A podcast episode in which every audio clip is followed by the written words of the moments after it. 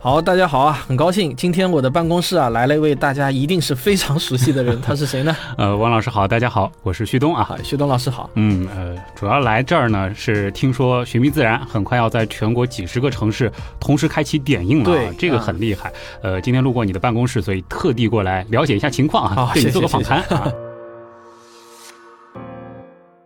非常感谢啊，旭东老师在今年三月十八号那一天啊，在《寻觅自然二：川流之谜》的发布会上，还给我做了一次主持人，嗯我们在荣科幸技荣影幸。城对吧？对对对，说到科技影城这个地方，呃，我记得当时在发布会的时候，我也是做了一个介绍，对吧？因对为是的在我嗯心目当中，科技影城这个厅也好，或者说是这个位置，呃，还是非常神圣的。因为对某种程度上，我相信汪老师肯定知道，因为他在科学会堂是的，的一个区域 里嘛。啊，不是有钱就能办的。对对，某种程度上其实算是上海的一个科学圣地吧，嗯或者说是上海科学的一个呃最高地了。对所以能在这个地方，当时我说办这个《寻觅自然二》的发布会啊，本身也是非常非常呃值得纪念的一对件事情。其实，在这个地方能办发布会啊，我觉得象征意义更大，就是它代表了上海市科协对我们的一种官方的认可。对，并且呢，我们这个发布会也得到了像啊上交社啊，还有上海的电影评论学会啊等这些呃比较知名的一些跟这个电影还有跟科学有关的单位的认可，还有他们的大力支持。是在我的印象当中，《寻觅自然》应该是我第一部认认真真坐在一个标准的电影院当中，在大荧幕上呃看到的科普类型的电影，应该是第一部。其实啊，二十三年前，也就是两千年的时候，有过一部国产的科普电影上映过，嗯我不知道你还有没有印象，啊就是这个央视出品的那部《宇宙与人呃 就算有印象，我应该也没进过电影院看过，因为那时候我还太小了 嘛。》，初中生对吧？那对是对你看 对，啊是但是在这之后的二十三年当中啊，就确实再没有一部类似的国产的科普电影啊，在大荧幕上上映过。嗯，这倒的确啊，是有过一。些国外的纪录片上映过，嗯但也很少很少。而且嗯科普电影它其实是有明确定义的，对吧？对也是是的借着这啊个载体要专门去科普一个原理、一个对现象，这个的确是很难得的啊。而且在公映许可证上呢，你要看到是科字头的，那嗯说明它是一部科普电影；哦如果是纪字头的，那说明它只是一部自然纪录片。哦，原来是这样啊，对。这也是个小知识点啊 是的，的。寻觅自然，七月八日起全国上映，现在你就可以到寻觅自然的微信公众号中购票，这是暑期亲子必看电影。不过旭东，其实之前啊，你大概已经在我们那个 LED 的屏幕上看过对《探秘寒武纪》这一集了啊。嗯，我不知道这一次你在电影院里看完以后的感受是什么。这肯定感受是完全不一样的嘛。就是说，首先你的这个坐的位置，电影院是这个通常是软包的嘛，对吧？会坐的比较舒服，是吧？ 对而且就是这个 LED 屏再大，嗯呃，，通常也大不过电影院的这块大荧幕，对，吧？关键分辨率还有差是别嗯是，这个，个分辨率是一方面，另外一方面，嗯其实像我自己是做音频的，嗯那我对声音的这个挑剔程度是比较高是的那嗯你说在 LED 这个屏幕上，你很难去配特别好的音响，对那在电影院这个环绕立体声，对吧？这种震撼，那个是这完全没有办法去去比较的。那另外一个，其实在我个人看来，最重要的就是在电影院，其实它是有一种仪式感的。对对对，就是你进到电影院去看，其实你心理上就会有个预设，接下来的这一点时间，我会完全交给这个内容，是我的嗯的注意力、我的这个集中度，全部都会在这个内容本身，而不会说是在 LED 屏前，我好像还是比较容易会分心啊，或者说是这个看看手机啊，会有一些其他杂事的干扰，对吧？对这一点我非常非常的赞同啊！嗯你知道吗？就是说我在第一次到电影院里去看我自己的片子之前啊，我嗯其实都已经把片子快看吐了。啊你也知道我是做后期导对演那的肯嘛。定是啊，一百多遍至少是有了，嗯但是我记得我去年十二月份，我第一次坐到电影院里啊，一个人包场，嗯完整的看了一遍还包以后场，啊，我感觉我自己就好像是在看两部完全不同的片子一样，嗯，哇，就真的哪是怕太震撼了，嗯你在就是说小屏幕上对这个内容再熟哎悉不对，过了，很熟悉，很熟悉了。但是放到那么大的一个尺寸的时候，感觉还是完全不一样。对我我我打一个这样的一个比方啊，我不知道合不合适啊，嗯就是在电影院里看科普电影和在手机上看科普视频，嗯，那就好像是。一个是在那个高档餐厅里吃五星大厨现做的海鲜 啊，另一个呢就是你让外卖员啊把同样的菜装在餐盒里，然后还要隔个一两个小时送到办公室里来吃。尽管东西都是同一个东西啊，但是这种感受是完全不同的。嗯对我们为什么说是到了这个大荧幕前，就很多的这个视频内容会给人带来就是强烈的感官刺激？嗯它其实方方面面的，不仅仅是视觉的、听觉的，其实在我的感知当中，还包括触觉，还包对括你在整个氛围当中啊，它给你带来的所谓的。场啊，可能有点抽象，但是反过来，我们说内容本身，你要让一个内容嗯它能够适配到大荧幕，这个和做一个我们说在手机上能够做的这个小视频，是的，所要的这个标准，包括技术的这技术参个数投入是完全不一样的。是的，不是一个数量级的。因为小屏幕上很多我们根本不会去在意的细节，或者说我们能够对画质的那种这个不清晰的容忍，在大荧幕上是完全不可能的。这个放大之后一览无余啊，是的，是的，我我举一个这样的例子啊，有一个女的一个观众啊，突然跑过来跟我说、说汪老师啊，你你怎么系了一个 Playboy 的皮带？然后你知道吗？我屏在这个小屏幕上是完全看不出那个皮带是什么牌子的。然后我想起来了，这根皮带是我那次去甘肃拍片的时候皮带坏了，临时就在那个小店哦里二十五块钱买了一根啊所以是本假的身还是山寨的啊。山寨的 Playboy 的皮带， 结果在大荧幕上就一眼就看到是什么牌子的这个皮带啊，这种细节在小屏幕上是完全看不到的哦。，这个还真的是啊！嗯就算我们说现在这个手机它的这个分辨率也足够高了，是的但是小屏幕上我们的注意力通常不会注意到这种细节，对，是吧？所有的细节都一览无余。对，其实除了视觉方面的冲击啊，嗯就是在影院里看片，它的体验感，它有一半啊，至少在我看来是嗯来自声音的体验。对，就电影院的那种环绕立体声的音乐音效，在家里或者说是其他地方是不可能体验尤到的。其是你想那种低音，就对是它是真的能够让你感受到，就是椅子啊、地板都是在震的。对这个家里边儿你音响再好，其实也很难达到这一点。是吧而且你也不敢买那么好的音响， 是的邻居是 的有邻居要投诉啊，除非你别墅是吧？啊是，的呃，嗯说起你们这一次片子的这个音效，或者说是整个音乐的这个部分，这个据我所知也是比较厉害，投非常入厉也害挺大的嗯吧？很专业嗯。我介绍一下，就是给我们这次《寻觅自然》做音乐音效的呢，是北京的一家叫八零八二音频工厂，它是一家杜比认证的那种做音乐音效的公司。嗯，音乐总监呢叫李佳琦哦，他是三 A 游戏大作《黑神话：悟空》的音频总厉监害。了啊！对，那那个《黑神话：悟空嗯》还是之前挺出名的，很火，对，而且我们《寻觅二》的这个音乐呢，是完全按照杜比全景声的所有的技术要求来精雕细刻的。嗯总共一百五十一分钟的电影，音乐音效大半年才完成，整整大概做了七八个月吧。哇，音乐音效的部对分要做大半年是的，就同步跟我们进行的。啊，里头的音效很多，音效啊都是你只有在影院里才听得到那些细节。我平时在我的电脑上或者戴着耳机我都听不到的。就哪怕我的这个耳机家里的这个音响再好，不去影院是感受不到。对耳机，我想说一点啊，就是你哪怕买再好的耳机，嗯其实耳机的音域范围是非常有限的，它要么是侧重在这一段，要么侧重在这一对段。全声域的耳机是很少的，或者也那种你要买本身也很上万的贵那是的种监听耳机了才能买得到啊。啊，所以简而言之，就是如果不到影院的话，就光是听的部分嗯也会损失掉很多，是吧？对，我们可以来听一点啊。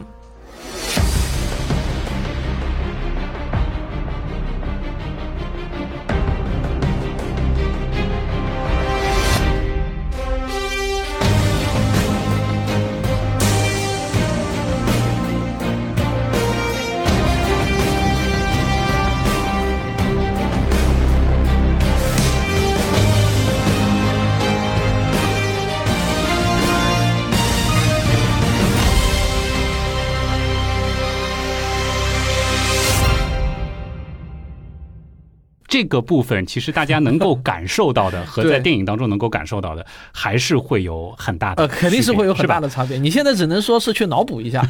那种 就某种感觉程度上，其实还是两个片子，对吧？对，为什么就是我们很多人都会提到说到电影里去看，感觉就好像是两个完全不同的片子。嗯其中最重要的一个原因就是声音上的差异。嗯其实我为什么，比如说最近在上映什么变形金刚啊、闪电侠、啊、蜘蛛侠，为什么我要走到电影院里去嗯看这些好莱坞大片？其实我有百分之八十的原因是冲着声音去的，啊，因为那种声音的体验感，你是在其他地方体验不到对的，独一无二的。而且就是说，好的声音对于一个人的这种情绪的影响，某种程度上是太重要了这，个超过画面本身，真的啊是太重要。是的了。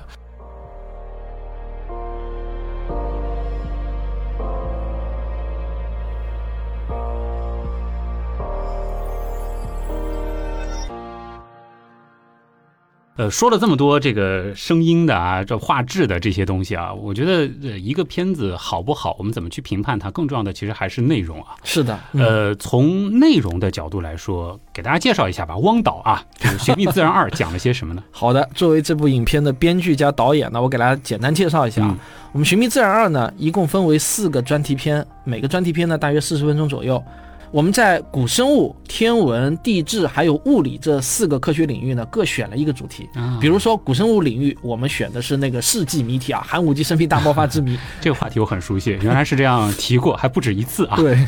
但是呢，我们这次的切入点啊，可能你没有讲过，嗯就是我国的舒德干院士啊，在这个领域他做出过一个重大的一个贡献，哦就是他找到了有着天下第一鱼之称的海口鱼的化石标本，当时呢也是轰动了全世界。这里面呢有一个非常精彩的故事，嗯对对对，这个大家嗯能够想象，因为鱼是所有这个脊椎动物的这个我们说呃基干型嘛，对吧？嗯，那我们人类其实，在演化的这个分支上呢，也是脊椎动物。呃某种程度上，我们的祖先某个阶段也是鱼。呃，除了这个之外，还有什么选题呢？嗯，比如说物理学，我们选的选题呢是二十世纪经典力学的最后一个堡垒，叫湍流之谜。啊，这个好选题啊。那关于湍流之谜呢，呃好像听到过一个很经典的这个表述啊，是来自于某个科学家的，他是这样说的：他说，当我去见上帝的时候，我会问他两个问题，一个关于量子力学，一个关于湍流。我估计前一个问题我能得到答案，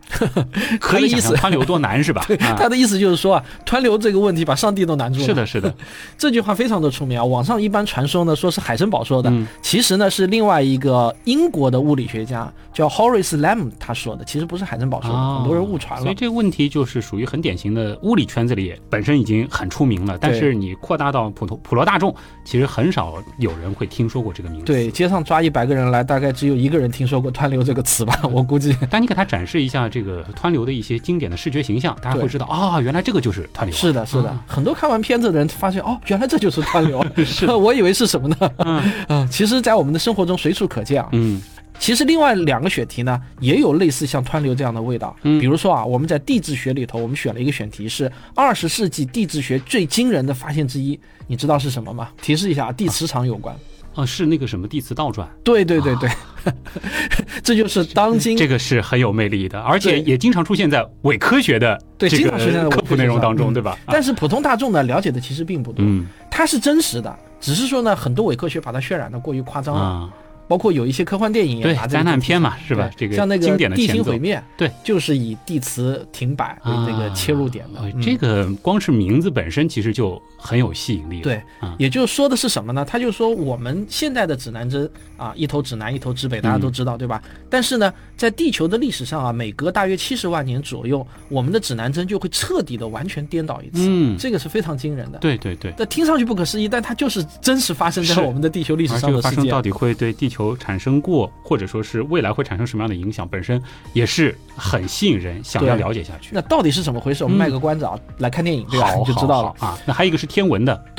天文呢，我们选的是当今天文学界最前沿也是最热门的一个谜题之一，叫快速射电暴之谜。啊，嗯这个其实在原来是这样当中也做过不止一次了啊。嗯，呃，其实“快速射电暴”这个词儿第一次全网刷屏，我记得是二零一九对，年那的一时候，次，嗯因为当时就很多。这个会有传说，这个是不是这个外星人给我们拍电报了，是吧？那一年其实这个词儿的热度有一点点接近于就是二零一六年的引力波，是的，非常热。啊那一年 当然，不嗯过呃，比较可惜的就是快速射电暴好像出圈的这个程度，对没有引力波那么的厉害。 对，但是反过来，我们说当今天文学哪个最热？快速射电暴绝对是其中之一的，对对吧？嗯，是的，所以你的选题其实都是在挑那种既熟悉又陌生的那种感觉。没错啊。除了你刚才说的既熟悉又陌生这六个字之外啊，我给徐米尔做选题的时候呢，其实我们还定下了另外三个字，叫中国性。啊，难怪了，你前面说那个海口鱼，对其实也是中国科学家的对整个的这个世界科学的一个重要的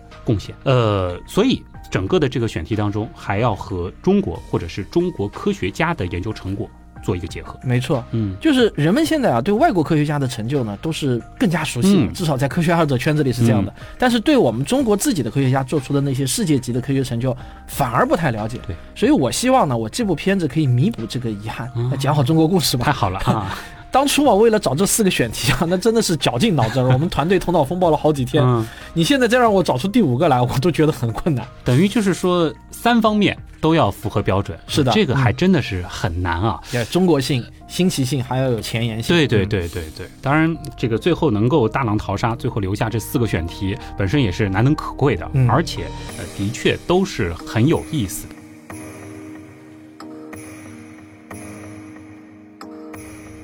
《寻觅自然》七月八日起全国上映，现在你就可以到《寻觅自然》的微信公众号中购票，这是暑期亲子必看电影。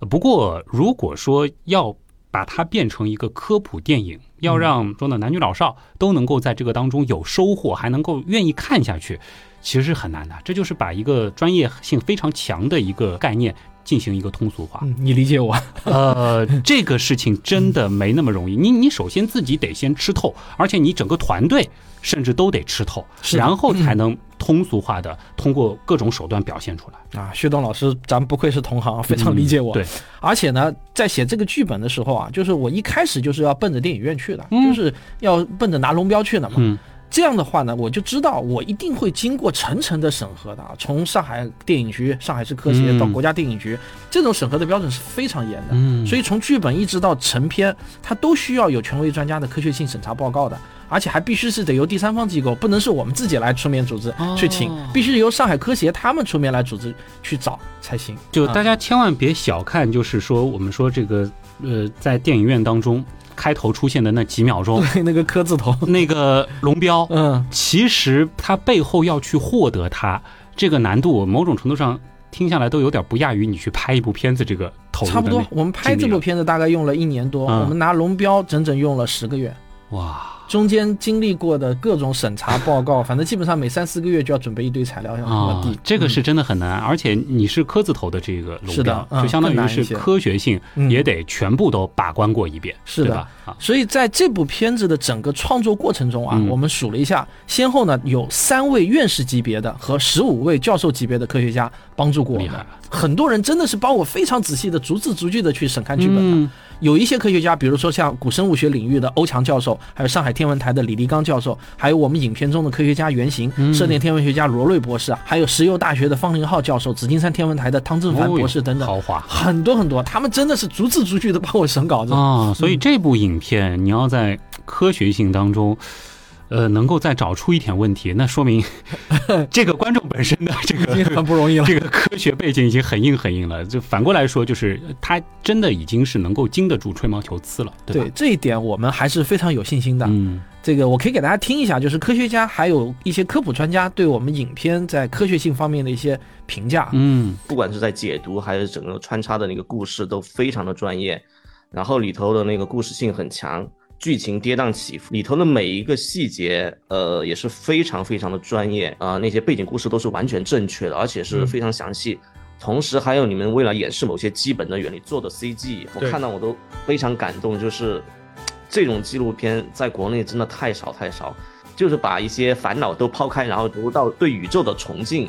有有种回温重温到以前那种感觉，甚至超越以前的感觉。因为以前看那些国外的纪录片，我主要还是震撼加上思考，但是从来没有一种感觉叫感动，因为。主要是确认这是中国的纪录片，因为国外纪录片他们做的再好，已经看了这个真的那觉得这个很声音呢，感动就是我们影片中的科学家原型，他叫罗瑞。嗯，这个也很厉害。呃，这部片子给我最深刻的印象呢，就是它的逻辑性非常强，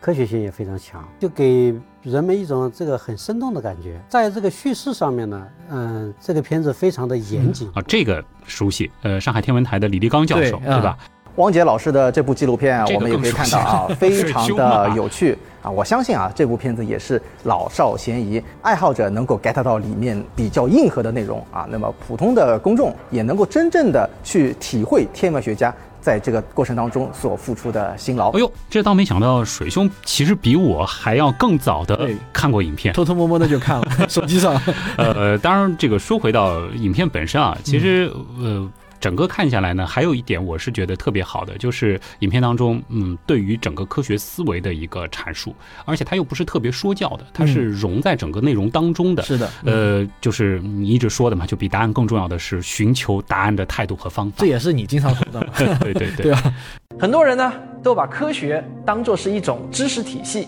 其实啊，科学它更是一种思维方式。四百多年前，人们开始懂得，光有想象力还不够，还有更重要的东西，它叫实证。通过观察做出猜想，然后再寻找证据去证实这种猜想。无用之学恰恰是纯科学，它是人类与未知的一场无尽的恋爱。满足好奇心就是纯科学的唯一目的。好奇心它不在乎有用无用，它只在乎是什么，为什么。他们的目标只有一个，就是不断的为这个永远不能被质疑的答案寻找更多的解释。而我呢，宁愿要一个无法回答的问题，也不需要一个永不能被质疑的答案。证据是一切答案的前提。对，其实呢，这个就是我科普的写作纲领吧。我的口号就是，比科学故事更重要的是科学精神。是这个纲领呢，我是始终贯穿在我的一切作品中的。我呢是这样觉得啊，就科普最重要的职能，并不是给人以知识，而是给人以塑造三观的。很好。还有呢，就是教人去寻求真相、寻找问题的最佳解决方案等等。嗯，我觉得科学思维呢是非常非常实用的。这个的确是深有同感。有了科学思维的人，其实呃，他会很深刻的影响到自己的衣食住行，包括看病、生活等等是的方方面面啊。呃，它是会给你带来很多的实惠的，可以帮你避很多的坑，是吧？这个我觉得科普人肯定是有非常切身的体会。嗯，没错，谁有谁知道。呃， 《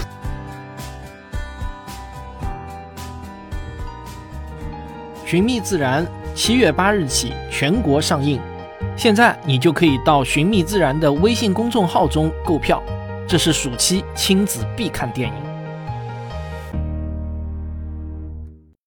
不过呢，其实呃还是要回答很多朋友的一个担心啊，就是呃我们前面其实又说了，它的科学性非常的强，呃它的就包括就是说科学思维本身，其实在里边也有很多的融入。那反过来，它毕竟是一个电影，呃对通俗性这一块儿。或者就是有的人会担心的，呃会不会这个太难了、太深奥了，小朋友看不懂？尤其是像快速射电暴、湍流，对吧？这种名词一上来，很多人就这个要退而远之了啊。我觉得这一点倒是不用担心，为什么呢？首先啊，我们这部科普电影呢，跟我做音频节目一样，都是把所有的知识啊穿插在讲故事的过程中，嗯不会很突兀的上来跟你百度百科一样去讲，并且呢，就是电影最大的好处呢，就是可以用画面来解释很多很多难懂的概念。太有体会了，嗯嗯，尤其是这个我，因为一直是在努力，就完全不靠画面嗯来解释一些概念，但 真的很多时候啊，很如难果你完全只靠声音、靠文字，呃，可能就不如一个十秒钟的动画能够让人秒对懂，，经常对是吧这样的。嗯有时候你讲再多话，一幅图或者一个动画就懂了。一图抵千言嘛，啊，对还有一点我要强调的一下，就是我们这部片子啊，它是完全按照电影的那种音画质要求来制作的。嗯，就我这么说吧，哪怕某些地方孩子真的看不懂，但是那些精美的那种大片级别的画面，再配合啊特别震撼的那种音乐音效，我觉得也足以把孩子给吸引住了。 就光是看个乐对，也能 看就体验一下就已经能看进去了。啊呃，我这么说，并不是说我老汉卖瓜自卖自夸，我都是有实实在在的证据。就最近这两个月啊，嗯我们已经在全国很多个城市，大概已经做了有二十场点映了。哦，旭东老师，我给你听一些最真实的反馈和评价。我说你们看完了之后有什么感受？呃，他的分享令我触动还是挺大的。他说我一定要去考一所好的大学。他我说为什么要去考一所好的大学？他说这个这些知识点对我来说太吸引了，我要去探究这些这些知识点。这个片子的受众其实是很范围很大的，就是，嗯、你看五岁的小朋友能坐下来看，我一个成年人也看得津津有味。就是在每个年龄段的人，可能他所受到的启发也很不一样。嗯就他以一个很深入浅出的方式，来向我们阐释了我们周围的世界有多么的奇妙。那这个片子，我觉得给他激发的可能就是今天的，当时可能说不出什么感受，但是种子埋下来以后，终会有发芽的一天。他一直都在说很好看，很好看。我觉得非常值得。传递了很多的正能量，很精彩，啊非常有意思，买一张票吧，非常有趣，对你的学习很有帮助。给叔叔一起点个赞。嗯，好不好看？好看。嗯，呃，有一个家长我觉得说的特别好，呃科普电影首先是一种体验，给孩子心中埋下一颗科学的种子。是的，呃，这倒是真的挺建议父母呃带着孩子们呃一块儿到电影院当中去感受一下的，种科科学的种子嘛。 对我也我也特别推荐父母能带着孩子一起去，就是看这部电影，嗯因为这样的机会真的不是很多。对，科普电影在市场上，我觉得真的是比大熊猫还稀有。这个真的是，起码如果你按照你前面的那个说法，二十三年以来 第一23部年国一产部，那那真的是稀有的多了， 是吧？就当年在看《宇宙与人》的那些初中生，现在都已经是可以带着一个娃到电影院里来看我们的现在的片子娃的可家能长。也已经上初中了，是吧？是的呃，这说回来吧，就是这个，如果说有些朋友被今天的这个访谈种草了，嗯想去看，呃，怎么看？怎么买票？好，我跟大家说一下啊，我们计划呢，在今年的七月八号到八月六日的这个暑假期间，每逢周六、周日，我们会在全国啊，一共排四百场左右的点映。嗯，目前呢，已经确定会安排场次的城市呢，有下面这些啊：北京、上海、广州、深圳、重庆、成都、天津、武汉、东莞、西安、杭州、佛山、南京、沈阳、青岛、济南、长沙、哈尔滨、郑州、昆明、大连、苏州、南昌、合肥、福州等。这基本上把一二线城市都包圆了，很厉害啊！其实不限于这些城市，啊更多的城市我们团队呢还在洽谈和推进中，啊、要一家家影院去谈，嗯所以这个速度是不是特别快？ 非常非常难的，嗯尤其是之前影院其实它也太久没有我说放映这样的片子的就经验了。很多影院还是有一些顾虑，就对是他们不知道这样的票能不能吸引人流。呃，城市那么多，这个电影院具体是哪几家现在定了吗？嗯，那根据每个城市的规模大小呢，我们会选择一到四家影院啊。基本上现在我上面报道的那些城市呢，影院基本上都已经确定了，就保底有一家了哦我们差不多对，保底有嗯一家，最多像上海我们找了四家，像深圳也找了四家啊，有些地方比较多。嗯，具体看城市的规模和大小。那么你想查询具体在哪一家影院播放呢？你可以关注“寻觅自然”的官方微信公号。嗯，在底部菜单中有一个菜单叫“放映动态”，你点进去就可以查询了。或者呢，呃，你直接在公号里头回复关键词“购票”，也能马上就查询到哦所有的播放地点。呃，是只有在你们的这个官方公号当中吗？呃，像是那个传统的一些电影的购票平哦台，这个覆盖了吗？现在还不行吧？啊，因为我们跟大家说呢，我们这个还是属于点映性质的，嗯就是还不算是在全国正式公映的性质的。再加上呢，这些平台大家也知道要收手续费了，嗯啊你上到这些平台，每卖一张票给他们抽成挺多的，说实话。而我们的排片量相对于整个中国的电影市场的整体排片量来说呢，可能真的连九牛一毛都算不 上。九百牛一毛，对，随随便便一个城差不多市一个礼拜就能排个上百场、上千场了，而嗯我们整个暑假不过就才排四百场左右。嗯啊，所以呢，在这些平台卖票对于我们来说呢，是既没必要也不划算。嗯所以目前唯一的购票通道就是在寻觅自然的微信公号中。啊也可以理解啊、嗯呃还有一点，你刚才说了一个截止的时间对是到八8月月六6号、这个之后的计划是就不再放了吗？也不是不再啊放了，只是说呢，我们要判断一下，就是先每个影院放十场，如果我们判断下来票还能继续卖，那我们就会继续加映，延长放映的啊这个期限，直到卖不动票为 止。还有一点是替你的粉丝问一下，啊就是说这个既然那么多的城市有点映，对吧？嗯呃有没有计划正好是暑假嘛，这个去做个导演见面会之类的活动？哦，当然是有这个计划的嘛。我呢是计划呢，从七月八号开始，就是全国点映的第一天开始，我就全国要出去跑了。嗯我第一站我打算先去西安助阵，然后呢第二天我到郑州去，然后之后呢就到深圳啊、广州啊一个个城市跑过去。哦，哎，为什么第一站选西安呢？ 因为西安我从来没有去过，十 这三个理由朝可古以都、大唐盛世的心脏，特别想去看一看，啊也特别想跟西安的科友们见个面。嗯，所以呢，我第一站选择了西安。我们在西安的放映地点呢，是在西安市中心的和平电影院、嗯北大街一百七十五号，非常市中心这的位置啊一。听名字就知道是个老影嗯院，对吧老影院这老西安心中肯定也是一个好影院了，对吧？而且我们选择了一个特别大的厅，三百多人的一个厅哦啊。嗯呃，西安我知道有很多刀友的，这也欢迎我们在西安的原样刀友啊，可以七月八号去给汪老师捧个场啊。啊，谢谢徐东老嗯师啊，来给我捧个场啊。呃，这里我还想特别提一句啊，就是每一位来电影院。看电影的观众啊，都可以在进场的时候领到我们一张非常精美的纸质纪念票。嗯，我们还是花了蛮多的精力和不低的成本来制作这张纸质票的，嗯是非常值得收藏的。嗯，如果你运气好的话呢，你还可以得到我亲笔签名的纪念款票。哦，旭东，我给你看一下我们的纸质票。啊，好的好的。哎呦，很漂亮，啊而且这个纸张感觉得出是花了钱的啊，对很有艺术质纸感，这这个很漂亮，也值得收藏啊。啊、这个纸还真不便宜。嗯，而且是做了三种不同的款 式啊。是的，嗯，因为我们周六和周日放的电影内容呢是不一样的，所以哎呢呦就对应两种不同的票。嗯另外呢，我还做了一款印量非常少的叫隐藏款电这影个票，小心思啊， 就每场电影大概只有百分之十的获得机会。 你这个是学那个以前的集五福活动，还是开盲盒啊？ 被你猜出来了，哎，是不是集满了可能还有神秘惊喜啊？嗯还真是有哦。我们现在也正在研究，就是集满三种票的那种后续的玩法，但是现在还没定出来。 可以总之可呢，我们希望处处都能给孩子们带来一些惊喜吧。啊、期待啊！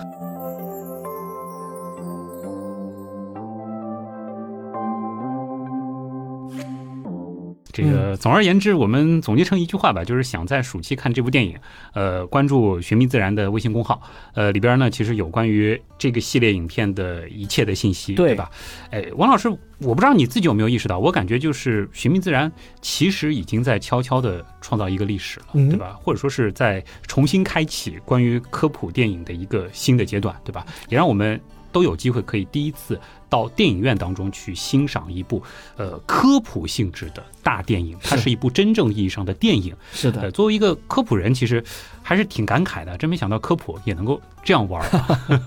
我希望电影人看到我们这部片子以后，也能跟你一样感慨一哎句呦：说电影还能这么玩儿。嗯，那如果未来有一天啊，人们评价《寻觅自然》的时候，他说《寻觅自然》同时为科普和电影开创了一个新的玩法，那就是我最大的满足了。嗯，这个倒感觉不用等到未来，因为它现在的的确确已经创造了这种局面。这个评价现在就可以送给你。 谢谢徐东老师啊，感谢今天来给到这里给我捧个场啊，到嗯办公室里来，天这么热啊， 呃，当然作为同行嘛，其实还是真心祝愿你的这个电影票能够大卖的。感谢其感实谢嗯这更期待的是八月六号之后，它能够有一个更大的规模，嗯能够有一个更常态化的，在更多的这个影院当中能够和观众见面。而且我其实更希望的是，如果是能够出圈。能够让更多破的圈人知道，哎，电影院当中有这样一部好的这个片子，他可能就是这个度一个周末的时间，他就愿意自己去买票，能够进去，对嗯这个才是他真正成功的那一天啊！当然，希望这个历史能够成为现实。感谢徐东老师给我嗯拉票啊，谢谢谢谢，我也非常期待能够在电影院里看到各位的身影。嗯，非常那就这样，徐东老师好，谢谢大 家感谢感谢，谢谢嗯好，再见，嗯。